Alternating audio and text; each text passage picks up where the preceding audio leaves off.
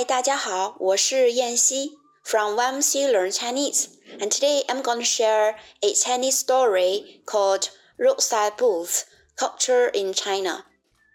中国的地摊儿文化。Before I read this story, let's have a look at today's keywords and expressions together. 地摊儿 roadside booth 流动的商店 mobile shops 天桥 pedestrian bridge 各种各样 various for example 地摊上有各种各样的东西，比如书、水果、衣服、食物等等。In the roadside stores, there are various goods such as books, fruits, clothes, food, and so on. 摊主 the owner of the roadside stores, the vendors. 砍价 to bargain. For example, 你可以跟摊主砍价。以便买到更加便宜的东西。 You can bargain with the owner of the roadside stalls in order to get a cheaper price. 良莠不齐。The bad and the good are intermingled.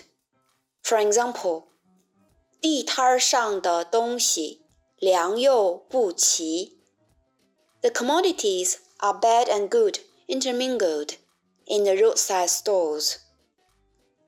鞋底 the bottom part of a shoe, which means sole. 掉了下来 fell apart. 物美价廉 cheap and cheerful.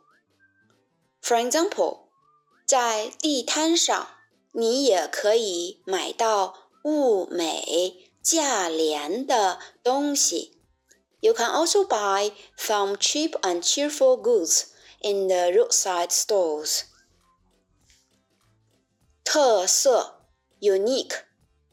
For example, 在中国，地摊儿文化是一种很有特色的商业文化。In China, roadside stores can be seen as a unique business culture. By tar, set up roadside booths. 夜市 night markets. 品尝 taste. 小吃 local snacks. 享受 enjoy 具有 be of to have 不但而且 not only but also 一边一边 This sentence structure means you are doing something while you are doing another thing at the same time. For example, 在这里，人们喜欢坐在一起，一边吃东西，一边自由自在的聊天。Here people like to sit together and chat leisurely while eating. 他们一边吃东西，一边聊天。They are eating while they are chatting. So 一边一边。 Okay, that's all in today's podcast. Next, before you listen to it, consider this question in your mind.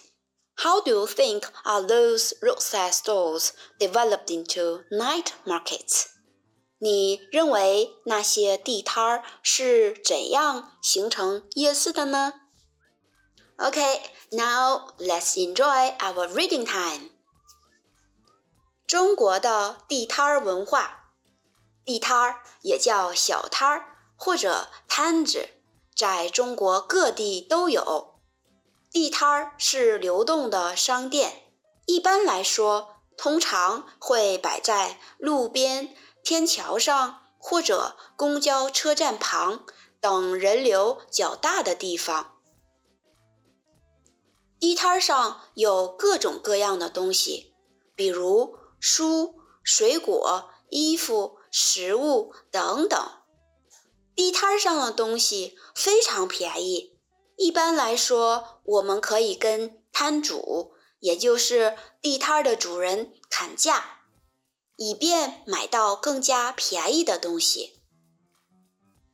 然而，地摊上的东西良莠不齐。有一次，我买了一双鞋，只穿了一个星期，鞋底儿就掉了下来。不过，有时候你也会买到物美价廉的东西。在中国，地摊儿文化是一种很有特色的商业文化。有的地方因为晚上摆摊儿的人多，吸引了很多买东西的人。就形成了夜市。在夜市上，你不但可以品尝到很多具有中国特色的小吃，而且还可以享受到来自其他地方的一些美食。在这里，人们喜欢坐在一起，一边吃东西。一边自由自在的聊天，比如说聊一些最近发生的有趣的故事和新闻等等。Well, our reading time finished now. So, how do you think are those roadside stores developed into night markets? 你认为那些地摊儿是怎样形成夜市的呢？Do you know the answer? Welcome to write down the answer in the comments. I'll check it out. And if you are interested in learning Chinese or want to improve your Chinese, you can follow us on YouTube or Instagram at YMC Learn Chinese. Okay then, see you next time. Bye bye.